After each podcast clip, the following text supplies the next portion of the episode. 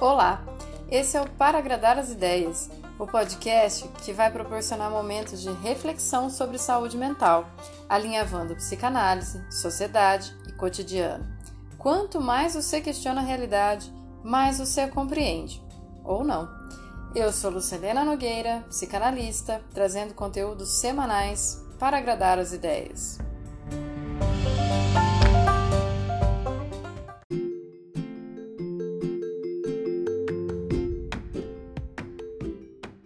Segunda temporada.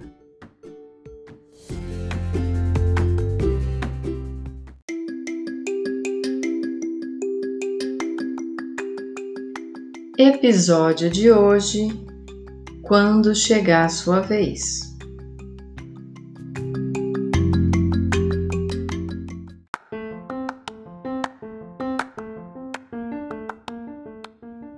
Hey! Terça de carnaval e nós está como? De luto. Tem dentro de mim um carnaval represado, que por senso coletivo está impedido de jogar o confete mais saudável do ano, que não baba ovo para ninguém, que nos bloquinhos de rua é democrático, suado, quente e descomplicado, que o povo do camarote não entende, mas também não será julgado. Se o carnaval de uns for sumir do mapa, e o de outro ser destaque de escola de samba, tanto faz. A gente tem em comum uma marca do nosso laço social, que fevereiro tem carnaval. Nesse ano não teve. Para os grandes amantes ficou a dúvida: burlo a dor e crio um carnaval interno, ou sinto o pavor de nunca mais ter essa festa gigante para soltar todas as angústias de um povo que, sofrido, desloca em samba, maracatu, frevo ou axé. Venho por meio deste episódio dizer: tá guardado. E não tenha medo de acabarem com a nossa festa popular, porque desde o começo dessa história o carnaval é resistência. No carnaval do ano passado eu fiz um episódio Fantasias e Paranoias, contando que o carnaval era uma sacanagem, que antes de morrer um condenado, ele podia cair na folia. Mal sabia que ia morrer no dia seguinte. Vai entender, né? Mas o nosso carnaval aqui também está ligado à morte, ou melhor, decretar que apesar ou depois dela, ainda haverá vida pulsante nas ruas. O ano era 1918 a gripe espanhola, que já tinha matado muitos na Europa, chega ao Brasil deixando coveiros doentes e fazendo polícia pegar qualquer um homem forte na rua para sepultar nossos cadáveres. Os dados da época giram em torno de 50 mil pessoas e nós hoje estamos acima de 230 mil mortos. Percebe? Não teria como ter fôlego, nem ânimo, nem motivo para estar tá na rua comemorando nada. Mas da mesma forma como lá em 1920 foi o samba que voltou a dar voz a um povo, nosso carnaval de 2022 será em dobro. Será que será? Depende. Se a gente vai conseguir se comportar para vencer essa pandemia sem auxílio emergencial, sem estrutura de emprego, com inflação disfarçadamente subindo, só não vê o rico e um governo que quer nos matar. Por isso eu quero abrir aqui com vocês um raciocínio, correndo um perigo de parecer super egoísta, mas eu queria puxar um, um outro olhar, talvez o olhar que eu consiga suportar o meu lugar agora. Não caia num falso dilema de abrir mão de se vacinar. Sim, aconteceu comigo pode rolar com várias pessoas. No último sábado, Piracicaba abriu a vacinação para profissionais de saúde, além dos que eram da linha de frente, outros profissionais de saúde. Depois de, na semana anterior, ter deixado idosos com mais de 90 anos por quatro horas numa fila de 8 quilômetros para vacinar num shopping, se recusando a usar todas as UBSs, PSFs e estruturas de saúde já prontas há mais de 30 anos. É uma puta sacanagem abrir para profissionais fora da linha de frente antes de abrir para todos os idosos. outras pessoas que também deveriam ser prioridade no meu lugar, como professores, trabalhadores de supermercados e vários outros serviços essenciais que não pararam nem tampouco foram respeitados desde o começo desse caos.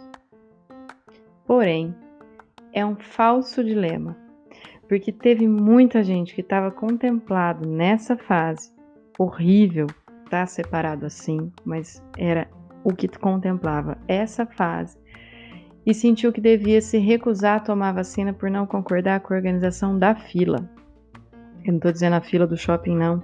Estou dizendo a idade, o critério utilizado para dar ou não uma vacina que poderia estar sendo produzida, porque a gente já tem estrutura para isso, para o Brasil inteiro, distribuída e aplicada.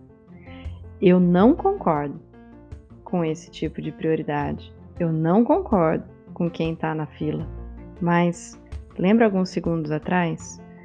Um governo que quer nos matar e quer com todas as forças, adiando a liberação da vacina, não comprando os insumos, gastando com remédio sem efeito, desperdiçando dinheiro público para comprar o centrão e não sofrer impeachment, lavar dinheiro com leite condensado, superfaturar com militares, sabe-se Deus para quê? que até o mais ingênuo a essa altura já sabe que liberar mais armas é só para a gente ter um país governado por uma milícia plena e poderosa para nos calar a boca. Diante disso, vamos continuar aqui pensando junto. Se eles querem nos matar, por que priorizariam idosos depois de uma reforma previdenciária que já mataria nossos velhinhos mesmo sem pandemia?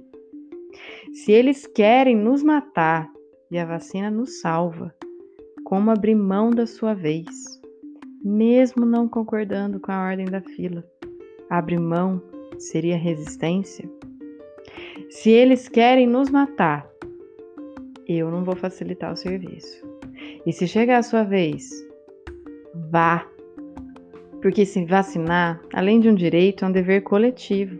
E por mais que você não seja prioridade de verdade, você ajuda a produzir a imunidade de rebanho, que vai diminuir o número de mortes que está acima de mil pessoas por dia. E não é possível que depois de um ano você ainda não tenha percebido que eles querem nos matar. Se a vacina fosse uma fila de pirulito que cada um leva para casa e pode fazer dela o que quiser, beleza. Você podia até não entrar na fila deixando para as crianças. Ou você podia até ir lá na fila pegar o seu pirulito da vez, porque ia levar para o seu sobrinho favorito que não tinha condição de estar tá lá. Mas essa lógica individual criou um falso dilema. Quando você deixa de tomar a sua vacina na sua vez, mesmo que a ordem não seja justa, você não tem a menor garantia de que ela vai ser passada para alguém que merece mais ou de verdade. Pode ser inclusive que você ajude um furão de fila, porque a vacina que foi disponibilizada para aquele dia dura pouco e precisa ser aplicada naquele dia. Caso contrário, ela é descartada. E que é coisa pior do que você achar que não se proteger ajuda a proteger alguém, mas você fez a mesma coisa do governo que você critica, que é desperdiçar recurso e ajudar a gente a morrer? Sério? Teve gente que me olhou torto e parou de me seguir nas redes quando eu postei a minha foto toda orgulhosa de ter tomado vacina.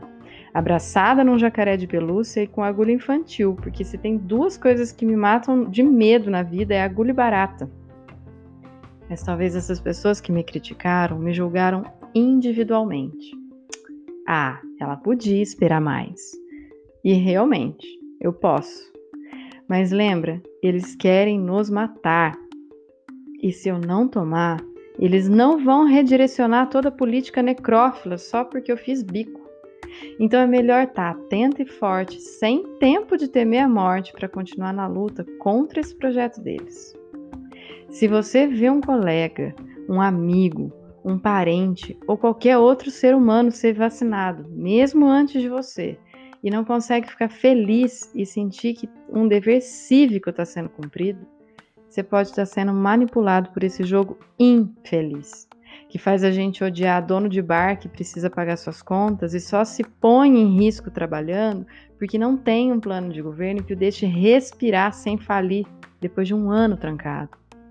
Que te faz achar bonito que sejam os youtubers mandando oxigênio para Manaus, enquanto o Estado que devia estar tá gastando, pelo menos com manutenção de avião, gastou em cerveja e picanha para meia dúzia de militar. Você deve estar tá de saco cheio de ficar confuso entre o que é coletivo e privado, porque você está coletivamente ferrado, mas tendo que lutar absolutamente sozinho. Então acorda. Eles querem nos matar. E o que é que você vai fazer quando a sua vez chegar? Resistir é também se vacinar. Bom, em ritmo ou rimas poéticas ou não de carnaval, esse lugar sempre teve para mim um campo político. Não tem como festejar quando querem nos matar. Mas calma, tô guardada, tá guardada. O ano que vem o carnaval vai chegar. Semana que vem talvez eu jamais transformado em jacaré, convido vocês a acompanhar o episódio bônus com Ivan Anjo Diniz. Vou resumir como um poeta viking que fugiu para o mato e vai contar para a gente o que é preciso mudar na nossa cabeça para sair dessa selva de pedra que a gente já não aguenta mais. Gostou do episódio de hoje? Segue lá no Insta para agradar as ideias, para acompanhar eventos, comentários, discussões, me fazer críticas e também feedbacks, porque a gente também precisa de carinho, viu?